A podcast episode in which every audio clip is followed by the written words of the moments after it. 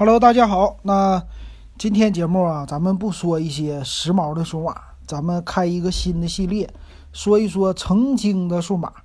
为啥呢？最近这新手机、新电脑，各种各样的花样繁多哈。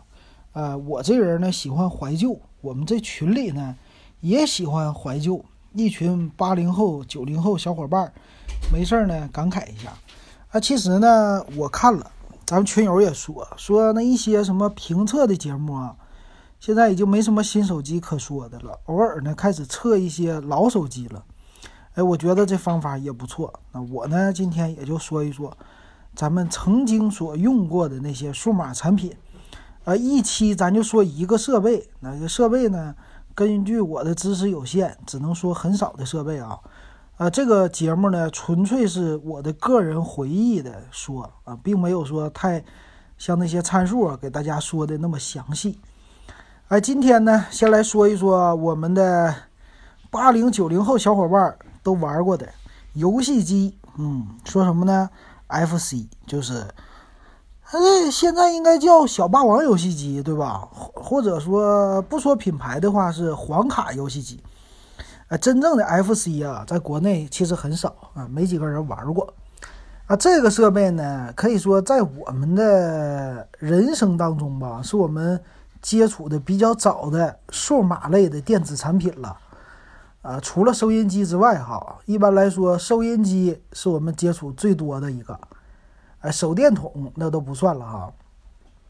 电视有了电视之后呢，就开始有游戏机，啊，这大概呢是在八十年代末九十年代初那个时候，我们的记忆当中，啊，那个时候的家里边的电视啊，还都是黑白的电视，没有彩色的。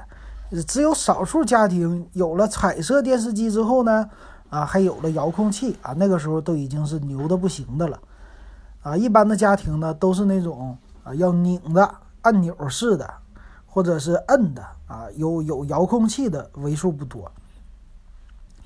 那游戏机呢，从那个时候开始就应运而生了，这个我们得感谢国内的小霸王这个厂家，把游戏机做出来了。可以说当时的游戏机啊，非常的简单，啊，可是呢，它里边的游戏确实非常的多。这个 FC 一出来之后呢，可以让无论是大人还是小孩都非常的着迷，因为它里边呢和传统的那种游戏啊相比的话，啊，可以说里边的游戏非常多了。那游戏卡呀，在了到了中国以后，也不是说一个卡只有一个游戏了。本来说呢，任天堂公司就每一个黄卡的卡带里边，正常来说就放一个游戏，卖多少钱？可是到了国内呢，这个技术的发展，让好几个游戏可以集合在一个卡里，所以很经典的，自带两个手柄啊，你还可以带一盘游戏的这么卡带。当时这个游戏机卖到多少钱，我是不记得啊。但是后来九十年代初期的时候，我爸买了一个。仿的那种的，那个也是卖到一两百块钱呢，啊，可想而知，当时一台游戏机应该是，呃，一两百块钱这种的价钱吧，啊，对于当时的人来说，这个价格跟现在的一两千块的游戏机相比，可能是差不太多，但是按照购买力来说啊，那种感觉是比现在游戏机还贵的一个东西。那当然，一说游戏，那大家都知道了，是吧？超级玛丽、坦克大战、赤色要塞，乱七八糟的太多了，对吧？啊，那咱们就不说这个了，咱们就说说玩这种数码产品、玩这种游戏机的人，他们的状态是什么？可以说，在这个之前呢，我们玩的游戏一般都是你去外边打打沙包、踢踢毽子这种身体类的运动。啊，能是坐在那儿坐一天不动的这种游戏呢？就是打打扑克，打下下象棋，下下围棋这些东西，啊，没有一个按照啊，就是你坐在电视前面啊，一直看某一个这种电视的和他互动的一个娱乐，这样的东西不多，是吧？那个时候，所以这个卡带游戏机呢，一开始发行之后，就可以说这个风潮非常的。呃，风起云涌啊，可以说很多人家里边都想拥有一台，当时每一个小孩都想拥有的。其实，在同一时期呢，在游戏厅还有街机啊。这个街机呢，具体是什么时候开始有的，我就不算是太清楚了。可是那个时候的街机呢，啊，它的游戏画面就比现在的这种啊，比当时的那个小霸王游戏机那强太多了哈。可是呢，因为它的一个便利性和一个价钱不一样。如果你去游戏厅玩游戏机的话，那个价钱呢，可能投一个币子，啊，是几毛钱、两毛钱一个这种币子，一块钱五个，啊。但是呢，有有了家里边的家庭游戏机之后呢，你就可以在家里边坐在电脑前啊，两个人或者说四五个人来这么玩了。所以说，那个方便性和游戏厅相比，还是在家里这个环境是更好的。当然，虽然游戏简单呢，可是趣味性十足。包括刚才说到的那些游戏，现在的很多人呢，还是可以拿自己的手机或者拿着游戏机再重新玩的。包括你们家的孩子，如果玩一代的超级玛丽，我们说最早的那款，或者说呢打方块，或者说呢一些什么弹球啊、弹珠台呀这些的，拿了这个游戏呢，他照样可以玩很长时间。所以这个游戏性呢还是很不错的。那那个时候的小伙伴，因为家里边的游戏机都不多，而且呢只有两个手柄，那一般呢放假的时候，或者说呃周末、星期日休息的时候呢，很多人他们就聚在一起来玩这一台游戏机。所以人数呢可能是四五个人，甚至呢可能五六个人之多啊一起来玩这个。所以很很多人呢他都是。啊，就坐在旁边看别人玩，他没有更多的时间能摸着，啊，如果能摸着一把的时候，那个手柄上手的时候那种感觉啊，现在可以说已经很少有这种激动的心情了。我当时记着呢，我等了好几把别人玩，呃，轮到了，终于让我玩一把了。当我抓住这个手柄的时候，我按耐不住心中的激动啊，那个是玩魂斗罗。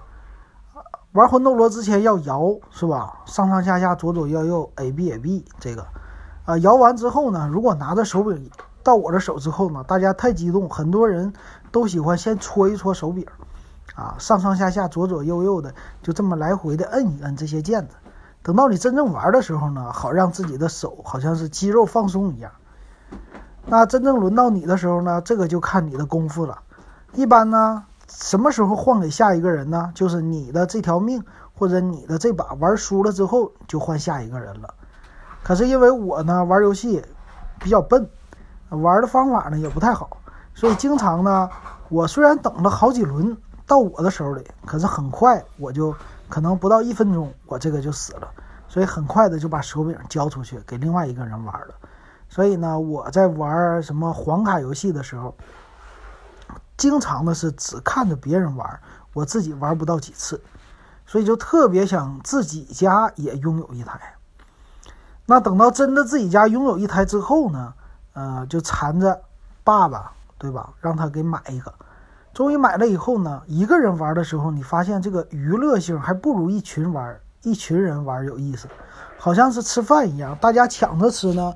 这个饭不一定做的多好吃，但是香。啊，一个人你可以享受这么多饭的时候，就不一定这么香了，啊，那是当时的一个玩黄卡游戏的感觉。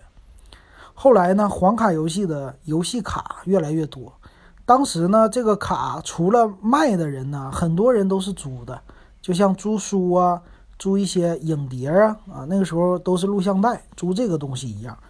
去那些游戏店呢，因为这个卡它的质量相对来说还算是不错的，比较耐造的啊。那你可以跟老板啊交一定的押金，然后租一盘回家玩，玩完之后呢再去换啊，租多少天收多少钱。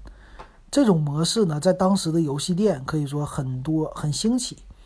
我记得当时的大人呢，他们喜欢看武侠小说，那有很多的那种家里的书店，他呢就是算是家里的一个买卖吧。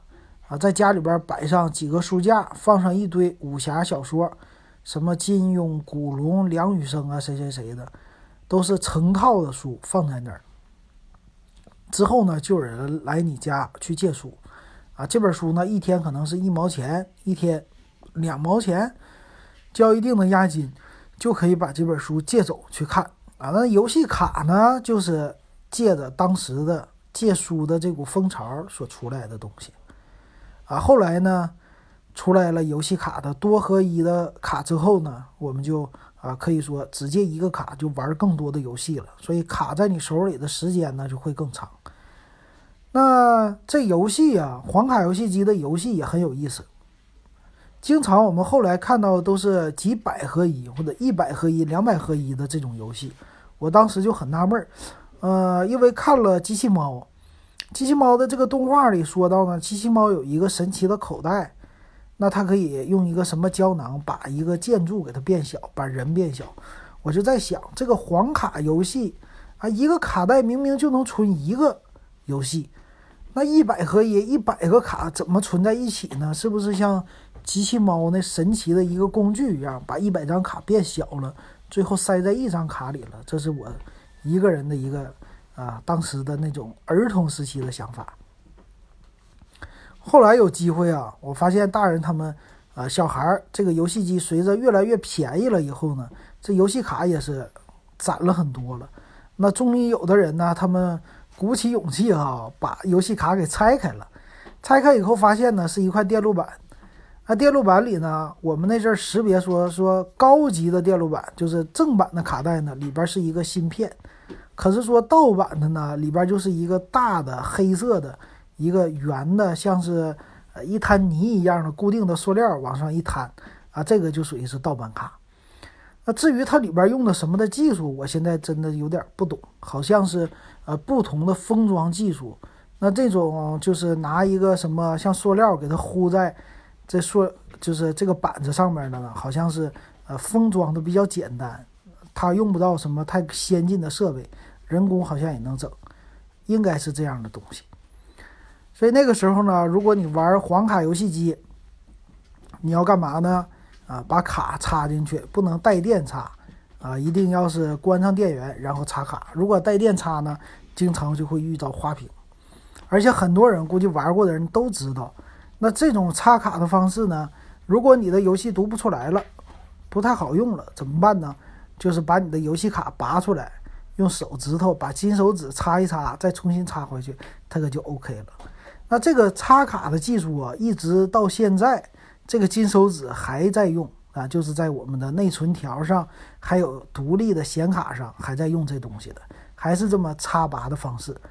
可以说呢，这个方式已经是用了这么多年了，还没有被淘汰，很有意思。这也是从黄卡游戏机继承下来的吗？还是什么？这个就不得而知了啊。但是方式非常的像。那虽然我是做计算机，但是到这么多年，我其实也没真正搞懂这个卡插在上边它到底是什么技术。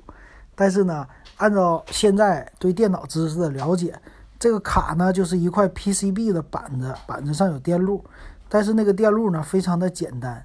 啊，游戏呢就是存储在一个存储单元里，啊，他说那个时候 FC 呢叫 Family Computer，是一个家用电脑啊，虽然不叫游戏机啊，是电脑，所以应该它那里边也有一些运算的设备啊，读取游戏的一个设备，所以那个插卡的呢，就像是我们插的内存或者说是 U 盘一样的，插上去以后，你的这个小的游戏机也就是电脑，它就可以读取这个游戏了。虽然它是八位的，但是非常的好玩，有那么多的画面。那到了后期呢，就开始有什么学习机呀，各种各样的设备。最后呢，其实都沦为一个黄卡游戏机的呃这么一个存在了啊，都变成它的载体了。很多人呢都是用它玩游戏了，其实不是学习的。所以到现在，你其实，在淘宝上还可以买到黄卡游戏机。这个游戏呢，你还可以买到卡带。啊，如果有怀旧的小伙伴呢，你可以现在上淘宝，花不到一百块钱就可以拥有，可以说非常有意思的童年的一个怀旧的东西。啊，但是呢，我们现在这么多的小伙伴可能找不到了。你现在要是还能凑够五六个人一起玩一个黄卡游戏，我觉得那是非常有意思的一件事儿，可以说还能找回来一点童年的感觉啊。那这个设备呢，我们就给大家回忆到这儿啊，希望。你要是喜欢我的节目，可以加我的微信 w e b 幺五三，也可以呢，呃，三块钱入群。群里呢，这些小伙伴都是比较怀旧的啊。如果你还想听什么怀旧的设备，你也可以告诉我，或者你的想法，哎，你用过什么这种比较特别的设备啊？你可以跟我谈谈你的想法，都可以加我的微信 w e b 幺五三。好，那这期我们第一期的怀旧节目就说到这儿。